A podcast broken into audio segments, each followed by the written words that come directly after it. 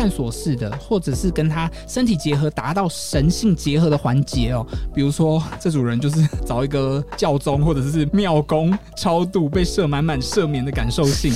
也是蛮刺激。他越看不懂的人，他越是可能会去挑战，会去认识，会去交往，或者是去闯，去干看看。爱如潮水，脸红红，满腔热血哪里喷？七情六欲，百无禁忌。欢迎收听《欲望奇迹》。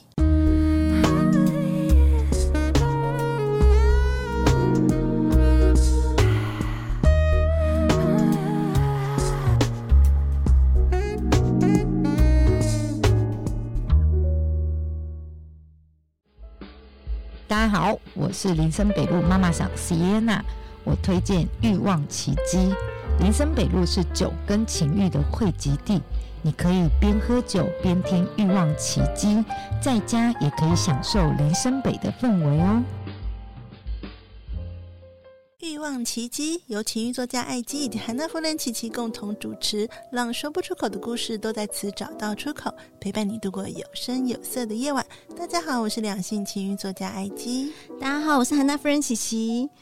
今天我们继续聊聊启动十二星座性爱开关，这么做让他情欲高涨。我们继续欢迎我们今天的占星师 Air，跟大家打声招呼。嗨，大家好，观众好，我是 Air。我们的下集。即将要轮到我们的后半段的我们，对，五飞到哪里去了？飞飞飞飞飞过来了，飞飞 飞过来了，终于终于要飞过来了。武功武功武功。好啊，那还是先让那个 Air 帮我们说明一下，因为也许你今天是从呃没有没有点击之前的节目，你是第一次点到这个节目的话，呃，让 Air 说明一下我们怎怎么样去看哈，就是今天这个节目你要拿出你的这个星座命盘啊，怎么样去对照？嗯，星座命盘需要你的时间。跟出生比较准确一点的那个时间，呃，就是你的出生日期加时间，然后以及你的地理位置。你比如说你在新北市出生，就输入新北市。那输入出来你会看到一个圆形的盘，那它就是有点，嗯、看不太懂没关系。那我先教大家简单的来看一下今天要分享的叫做五五宫飞星的部分。那五宫飞星，呃，为什么讲五宫？五宫其实是我们的子女宫，在古人来讲，也就是生儿育女嘛。那你的儿女就代表你的五宫的守护者。那另外，呃，五宫也代表你的创作、才华洋溢的地方。还有你享乐，甚至有时候赌博也会看五宫。那这种很刺激呢，也甚至可以让你生儿育女的地方，其实我们看性爱也蛮准的，在这个五宫的守护者上面。所以你看到这一片这个圆形的你的星图出现的时候，哦，然后你把它想象成十二片披萨。那今天我们就是从呃从上升看起来，如果像埃及它上升在狮子座，狮子就是它的第一片披萨，处女就是它第二片。然后是呃逆时针数回来，天平是第三片。呃，为什么是这个顺序？狮子座过完生日完就是处女座过生日，处女座过完生日就是天平座过生日。嗯，这样可以吗？这是固定的嘛？对对对，顺序是固定的。对对对对，谁嗯、呃，我们我们什么时候过生日就很明显，就是什么星座，嗯、就是讲太阳落在什么星座了。OK，好，所以啊、呃，像艾姬她的五公主，也就是五第五片披萨的守护星在哪里？它是狮子、处女、天秤、天蝎、射手。好，所以爱姬守护他的第五片披萨是射手座。射手座的守护星，好，我们在古典占星来看是看木星，也就是说，我们看到木星最后跑到哪一片披萨去了？爱姬的木星飞到了金牛，就是从狮子算过来到金牛逆时针是第十片披萨，所以我们会说它五飞十。大概是这个意思。嗯、OK，好，以此类推。那我们接下来从上一集五飞一谈到五飞七。哦，虽然说真的蛮深蛮专业的，或者说嗯有点鸭子听雷，但是如果有机会，或者说你刚好也有在追啊、呃，在比如说现在啊、我们的那个 KOL 第一第一品牌汤启阳之类的，你可以打开你的星图来看一下这个部分。那我今天是用古典占星的方式来谈，因为我觉得这比较准确，是你天然的配置。我们现在来看五飞七。五飞七是怎么样的一个人呢？第七宫其实是你的敌人，或者是你的伙伴，然后或者是你的另外一半哦。那所以这个五飞七啊，你的享乐飞到你的另外一半这边，其实他很需要有伴，或者是说你刚才你的呃，我们也讲我们要看金星，金星刚好在这个第七片披萨的话，哦，很需要有伴呢，总是需要在感情中展现自己的浪漫或者是爽感。也就是说，这一这一组人呐、啊，就是啊、呃，有伴做爱是很重要很重要的一件事，对他们来讲，所以他们不对的人。呃，如果是遇到不对的人，他们就会一直在找新的人来试试车，好试到对的很重要。好，当然啦，也要前提要看那个人本身的道德观、价值观。但如果他是一个蛮蛮 open 的，那他的确会一直试。那在前期就会让人家一度有一种哇，你好乱的错觉。事实上，他不是，他只是一直无缝接轨，或者说一直是这样子。那另外就是啊、呃，在性爱的互动中啊。有借有还，再借不难；有失有得，再约皆可。关系的礼貌或者是默契的互动，能够促成他接二连三同一任的幸福正循环。好，这句话就是讲说，他就是很需要跟你像跳恰恰一样，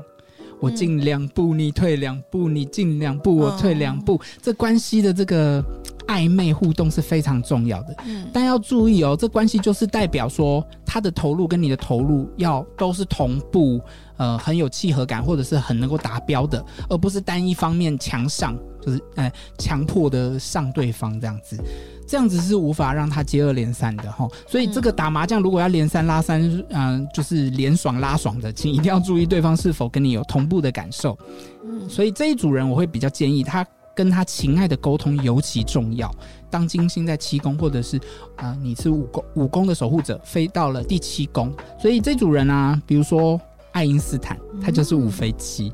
他啊，科学家嘛，然后也是这个改变世界上最重要科学家之一。他沉浸在他的研究生活中，非常的枯燥乏味，以至于你如果去回头看爱因斯坦传记，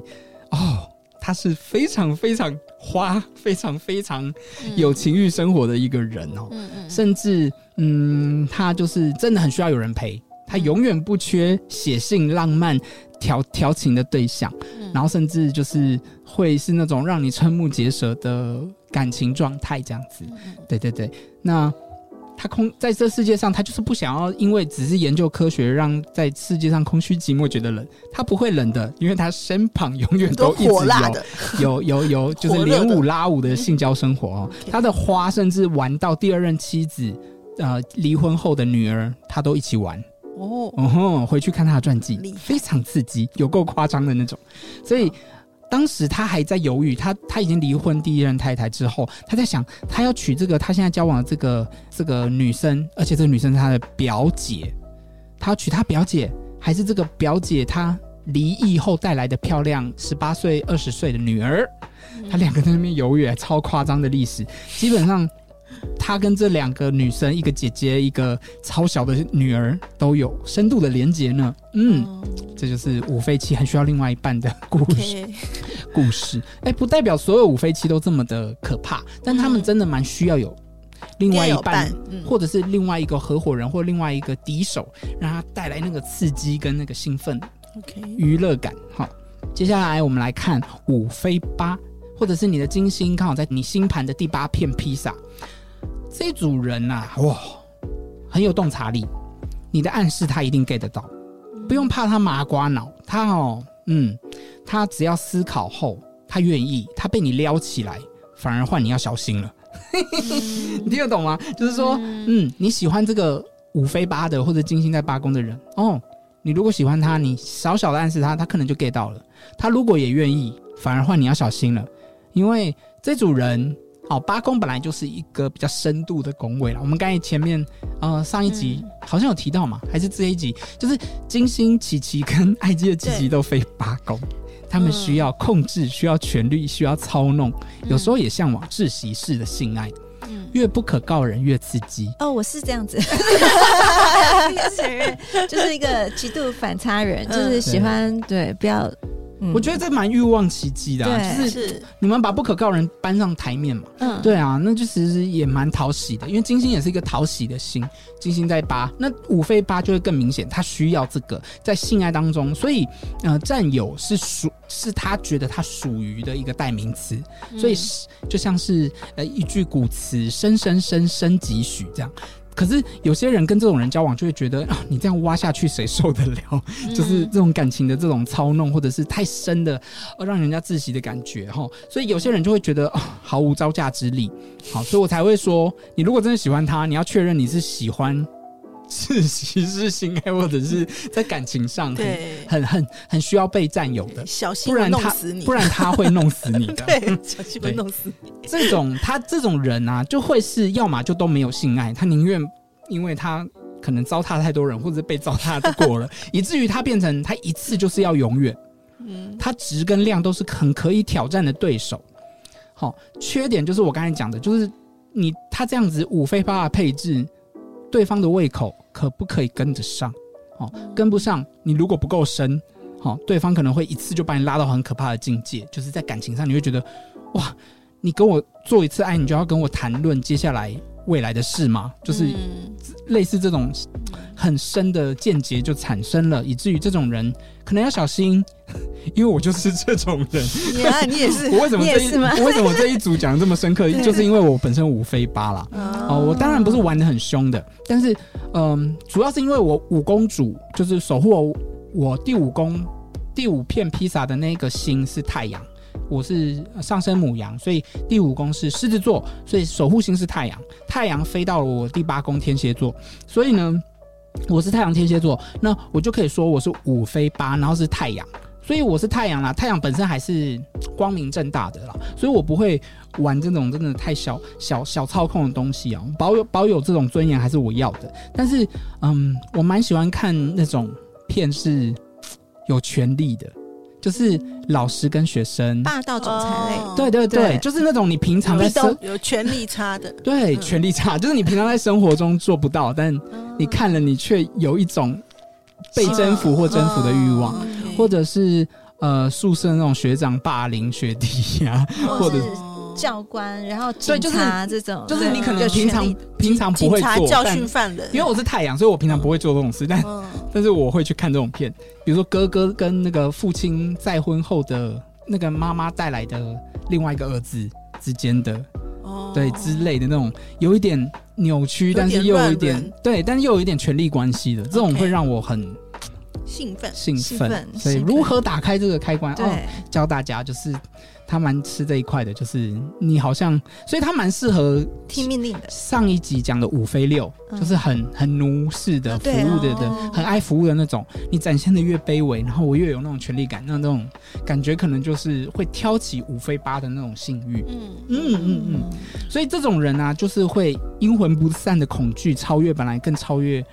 就是爱更爱占有欲、神秘感这样子的一个主题。好、是这一这一组人会产生的一个情节。好，所以请小心这一组人，因为他想要一次就到永远。好，嗯，接下来，所以我有我有一些朋友，他是五非八，跟我一样，但他们完全就没有，他们可能就是结完一次婚，然后离完婚就再也没有性生活的，是有的。他尝试一次，他就觉得够了。够了，嗯，对对对，他可能是被伤害，或者是他在这个过程当中，他知道他自己的所求太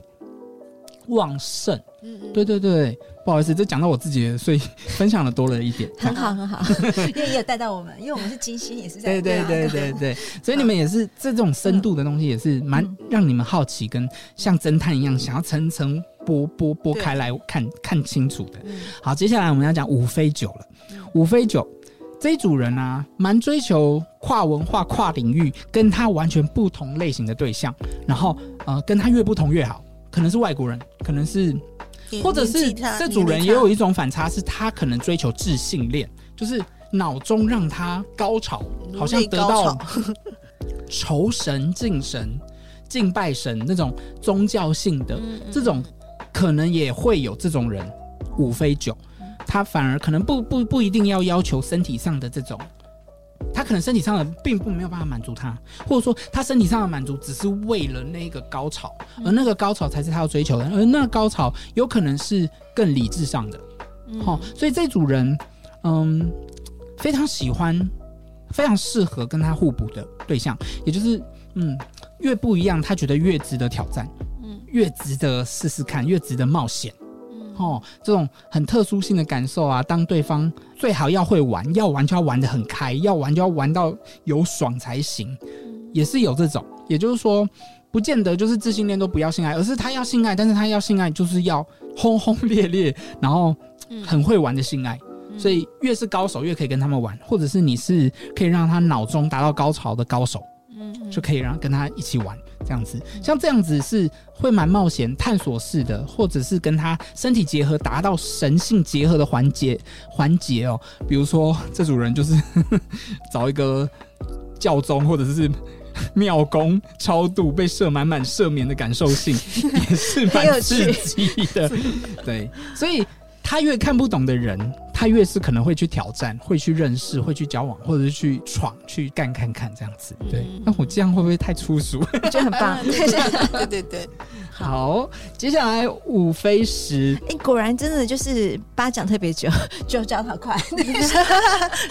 你算时间了，你又没有没有闹钟？不好意思，我要再补充一点。没有没有没关系。好，就是其实五飞九他本身要要要约，他就不会客气，他要约就要要约会玩的、懂玩的，不要那边你约就约第一个，然后他不会想要约一个需要破处的人了。比较像这样，哦、他比较想要玩卡，喜欢经验丰富。他如果愿意玩，他就要玩这种。嗯嗯，要就是有经验，至少要有经验吧。你要让我们两个都同时之间可以达到我刚才讲的身体的见解，达到神性的这种高峰嘛？嗯、你不是玩一个还要我教你怎么？哦，怎么怎么去感受的？虽然大家的频率是一样的，对，这蛮重要的。是一样的，而且而且，因为他又会被那种跟他很不一样的人吸引，所以他尤其需要另外一半一样很很不一样，但很会玩，对。或者说至少在这方面很能够驾驭他，或者是被驾驭这样。嗯，好，五飞十，或者是你的金星好落在这个天顶这个十宫的这块披萨，我是五飞十，嗯，就是我们的爱姬，他很在意礼教。或者是名分的通关守则，也就是说，要看他这个本人的价值观跟他道德观在哪里。假如他在这个部分就会偏保守，在性方面，他就不是那种大辣辣的玩给你看的人。但他不能让我们看就对了，就就是我会玩，但是我不给你看，知道吗？可以不可以 NTR？或者是说，就是我刚才其实我们前面有先聊过，然后我们就跟埃及讲说，你应该有你自己的 checklist，就是一个很像我的行李这里，就是今天要出国的行李有没有带的那张表，就是我需要需要有一个检视表，他对于这个嗯他的道德或价值感。这个部分对于这一组人来讲蛮重要的，因为他必须要知道这个到底是不是他要的。嗯、第二个就是这一组人他很在意别人怎么看他，嗯，哦，这组人他要展现他自己的身材了，他要展现他对你的魅力了，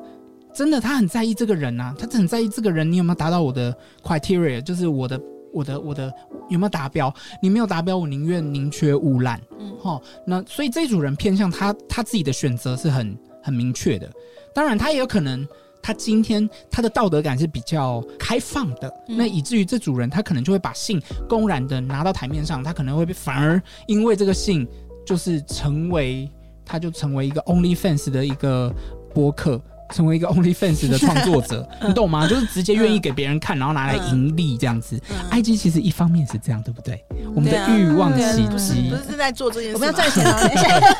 但是抖内抖内，对吧？就是说。这组人如果他的价值感、道德感在他的界限很重要啊，嗯、然后他的那个条件 list 很重要。那像艾姬，就是他可能在时间上没有到这样子，但他愿意把这个性的方面是拿到台面上来说，嗯、这就很精心在施工或者是五非十。嗯嗯，好、哦，那那他这个条件达到了，社会给他的观感他可以接受，那这样子他绿灯才会打开，绿灯打开他才会让对方一路畅通进去。如果没有，不好意思，好，我宁缺毋滥。他的道德感真的是要看他个人本身的道德感，以及请问一下有道德感吗？不是要问这个，哎、欸，其实我觉得 Air 讲这个蛮准，因为就想到说我之前写很多小说嘛，情欲文学，嗯，我真的是有那个一个坎过不去，就是有些人要要买我的作品，他可能想要翻拍成影音嘛，哦，然后我就会怕说他把它拍成很太低俗的 A 片。所以我就一直不愿意哦，所以我就就有一个卡在那个观点，就是你讲那个 checking list，就是说他是不是能够呃，他 low 掉你？对对对，不行就不行，对啊，我就宁愿不要这样。我觉得这是一个很好的例子，因为毕竟他非时工，时工就是。他必须符合社会的关注，但这个社会关注还是凭他自己的道德感跟价值观。嗯、这个部分他会去打打那个勾。嗯、你真的都绿灯了，我才通行让你过。所以他其实是会去挑的，也不是说挑，他就是会去审核。嗯、这个部分对他来讲偏偏重要。那如果他道德感没有那么重，或者说他今天我们纯粹讲一个开心的关系好了。今天如果艾姬没有结婚，他可能会喜欢的对象。嗯想要打炮的对象，也有可能会选择年纪比他大的，或者是可能他是他的教授，或者他的，因为他是自信恋人，对我是我是他他需要真的比他聪明，然后或者是长辈，或者是有崇拜有资质的，不能对方是笨蛋，对。刚刚九宫是希望找到的是一个厉害的人，嗯本身要会玩，嗯。可是十宫要找到的是一个有匹配他会玩的这个地位的人，也就是说，他要有有名有姓啊，他要你会玩，但你不能八加九。对，也就是说，也就是说，如果今天爱姬真的要挑，他可能要挑呃那个那个什么加藤鹰，他不会要挑一个呃就是风俗店没有听过的名字，他要挑有名有姓的。哦他要挑有口碑的，对这是爱姬要挑的，就是他要挑有口碑或者是年长对象的，是是是是，对他这样比较能够让他觉得好，我开绿灯。对对对，就是我很注重我的个人品牌。那如果今天他真的玩开了，哦，我不要讲埃及，如果今天这组人不一定是埃及啦，就是这组人不小心玩开了，真的是一个照顾他的长辈，他是可以在床上叫爸爸的那种。嗯，嗯哼，好，爸爸、爷爷都可以。会太夸张。主动就叫出来了，吓死！好，对，所以这组人要么就是很保守，或因为他价值感很很嗯很紧，对或者他有宗教的束缚，不然他就是框架比较多一点，对这样听起来，对，对对不，然就是他就很自由，嗯，很开放，就是。爱因斯坦金星也在施工，你会觉得他，我刚才不是讲他很花吗？结果他金星在施工、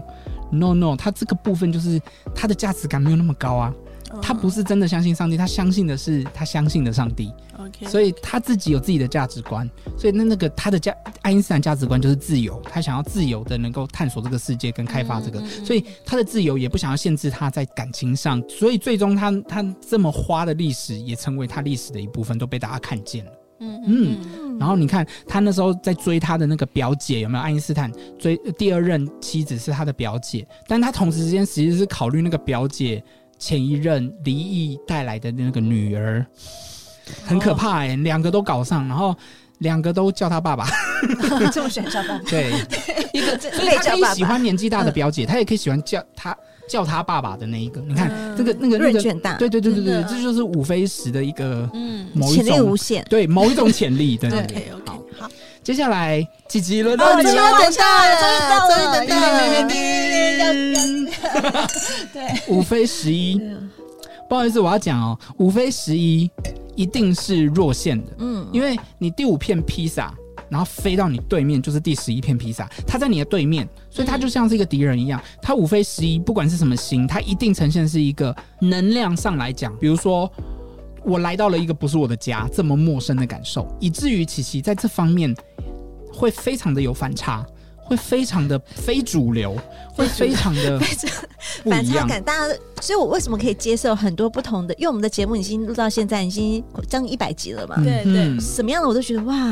好好玩啊，好有趣哦！我觉得每个故事都觉得我不会觉得有任何批判、任何想法，我觉得都是很很独一的个体。我觉得你们都好棒，对对，所以我对我对任何东西都觉得非不管是主流非主流，我都觉得你们都好棒哦。真的，哎、嗯同志也好，非主呃什么跨性别也好，然后什么男男女女，然后摄影什么，我觉得哇，好有趣，每个都觉得好新奇哦，都嗯觉得很崇拜你们，都觉得你们很棒。他那他没有那个呃那个叫做什么橡皮的那个那个那个那个，你说、呃、拉扯的，对对对，你是完全松的，你是很松的，心态很松。对，什么然后对于床上这件这件事情的主题也是很开放性的，什么都可以接受。这是你展现的本质。那我们先讲十一宫好了，嗯十一宫更喜欢的是展现友谊的火花，所以能够让琪琪真的愿意跨向那一步，因为他非主流，所以他一定不一定那么容易突破那个心房，嗯他反而会像沙漏一样去漏到真的黄金出现的时候，他才愿意跨出那一步。那对于能够调戏琪琪到一个地步，必须很会跟他斗嘴。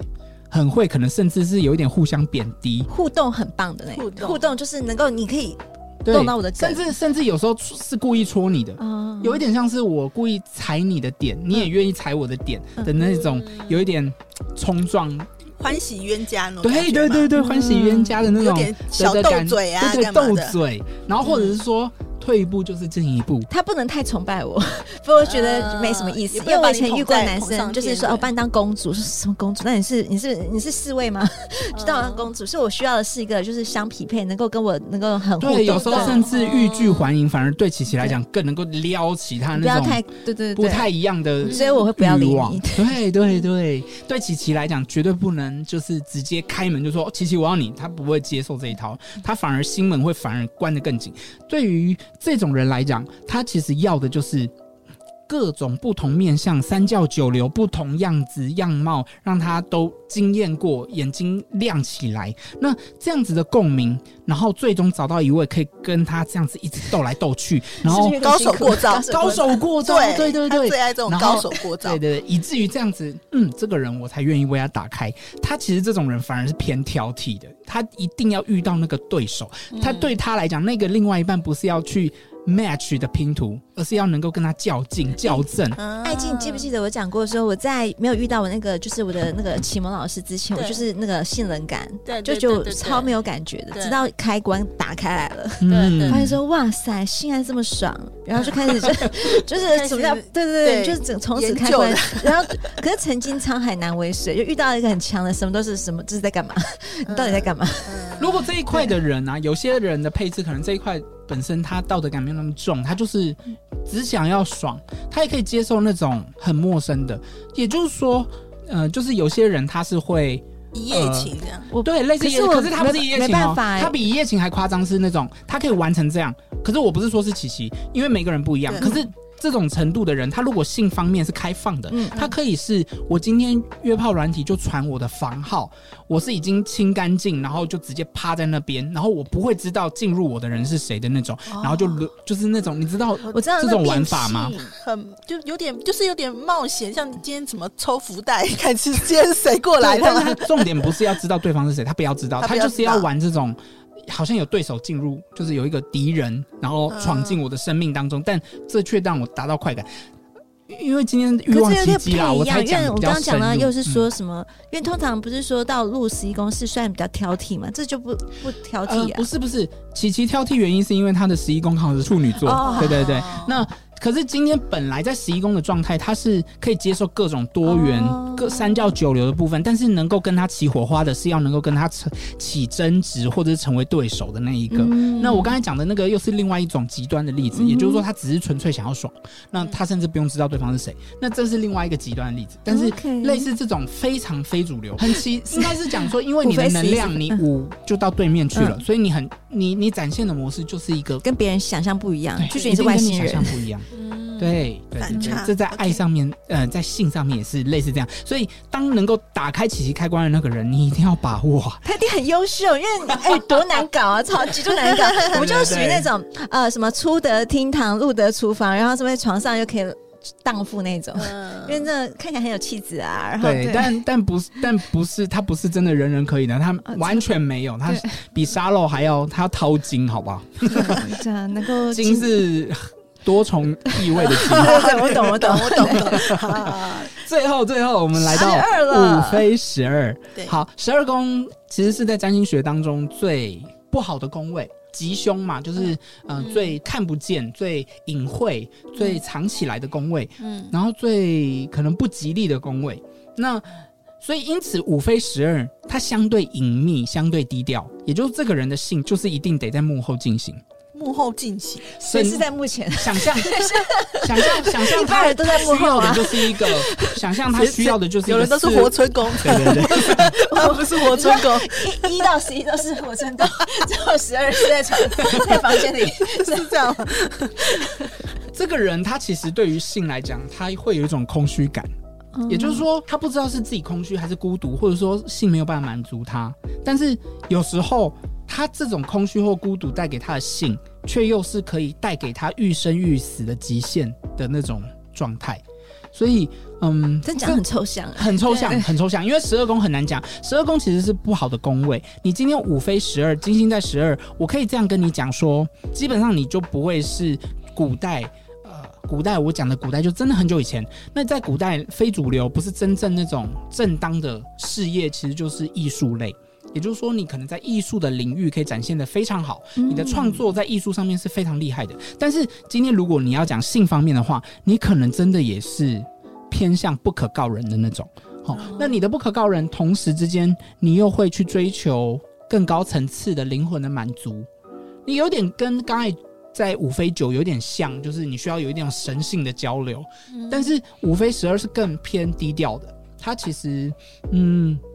会有一种遵从神安排的安排的性需求，他会觉得依据我的本质是什么就是什么。他是不是会被庙公骗啊？就是说你要跟我那个 性对，如果 如果是兄要阴阳合一才行哦。如果你今天武功偏呃，最后是可能你武功守护你在你武功的，从你上升星座数过来刚好是母羊座啊，或者是水瓶座啊、摩羯座啊，然后然后又飞到十二，这些土星、火星飞到十二，那这相对来讲就是比较凶，那可能就可能会遇到在神秘学领域、在宗教领域遇到一些比较不好的事，然后甚至你的愉悦会建立在不好的事情上面。好、是有可能的，但是基本上在性爱来讲，他们就是偏低调，然后偏幕后。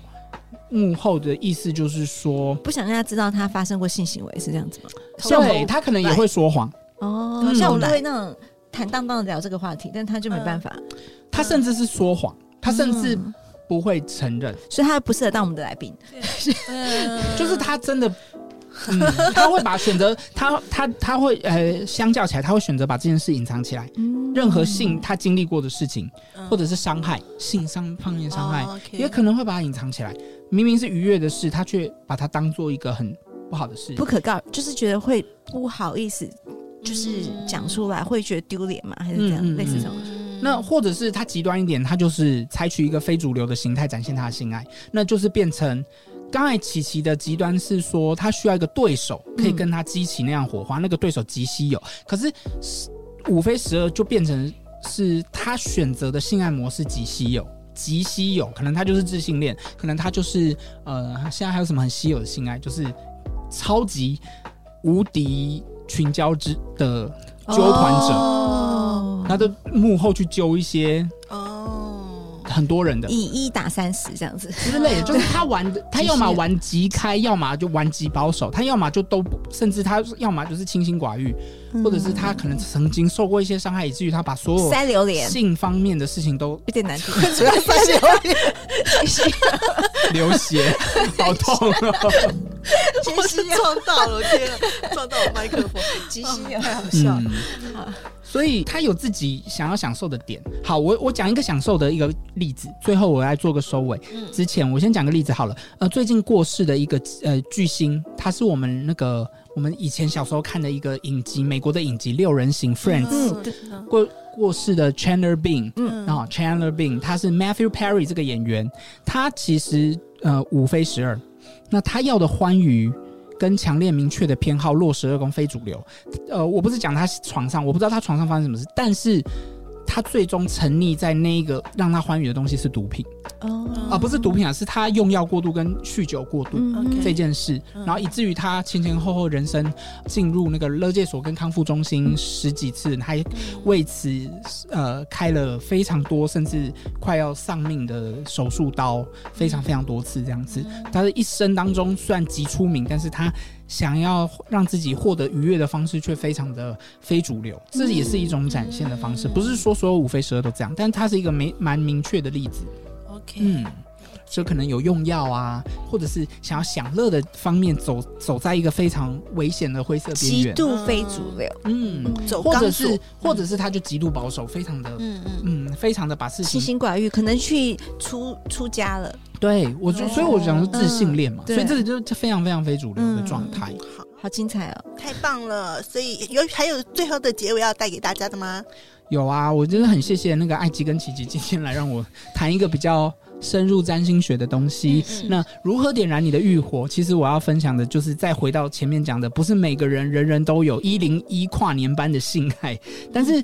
你性爱的性质，包括你就是那个状态，其实你的命盘是看得出来的。所以其实大家也不用说。渴望去羡慕别人的状态，你必须先了解你这一个肉体的使用说明书。所以看星盘是一个方式，或者是你去找专业的咨商师去去谈。如果你有性方面的障碍或者是困难点，这部分其实我觉得没有在这个时代其实没有什么好羞于启齿的。对，哎，那就是说我们的听众，如果说听完我们这这就是上下两集啊，如果对于他们自己飞来飞去飞在哪里不确定的话呢，也欢迎就是私讯让我们知道，我们也请教 Air，然后给我们一些回，就是给回馈回馈或者是回答回答，然后我们就可以更了解我们这个这些内容这样子。而且我们今天谈的其实老实讲听起来超深，但事实上还是在洋葱的中间层而已。整整整颗洋葱，心嗯，占星学本身就是一个很很值得一生来探索的东西，很奥嗯，博大精深。因为其实其实每个人就这么立体啊，就是这么复杂。你过去经历的事情，跟你未来会经历的事情，这样想说，怎么可能一个人就是用十二，就是人怎么可以用十二星座就分？其实很多很其实很深很深的，很深的，对，是不能只有看，因为我们平常看都是比较表面的。对，我们大家比较一般人知道就是哎，你什么星座？可是事实上问到就是真的要再了解更深入这个人的话，你要看到很多面相，而且同时之间你要看今天你咨询的呃朋友，就来来咨询的朋友他。真正愿意打开到什么程度，嗯，跟你分享到什么程度，他想要了解什么样的、嗯、呃问题，那我们也不能逾矩，就是说，哎、欸，我告诉你，你接下来就是他不想知道的，你不需要让他知道啊。对啊，我觉得这蛮尊重个体性的，因为每一个人都还是自由的。今天你活出你这张星盘，不代表你是一定最终就会走向这条路，你的路还是自己选的，只不过还是会在你本来这张星盘上呈现出来，只是它像一张地图一样，让。那你这个来呃，你来找的这个咨咨询的占星师，帮你点出你现在在你这张地图的哪个位置，这比较可以帮助你知道你现在工具使用说明书哪里还可以开发，或者是哪里是你的障碍，可以怎么绕过这个障碍。这样。OK，好，如果你也想要更了解你的地图呢，也欢迎可以呃预约那个占星师 Air 的服务。那还相关的资讯呢，我们放在节目上方的呃说明处。好，喜欢我们节目呢，欢迎在 Apple Podcast 留下五星的好评，也欢迎加入我们匿名赖社群，我们下次再见喽！谢谢大家，百无禁忌，共创你的高潮奇迹，欲望奇迹，我们下次见。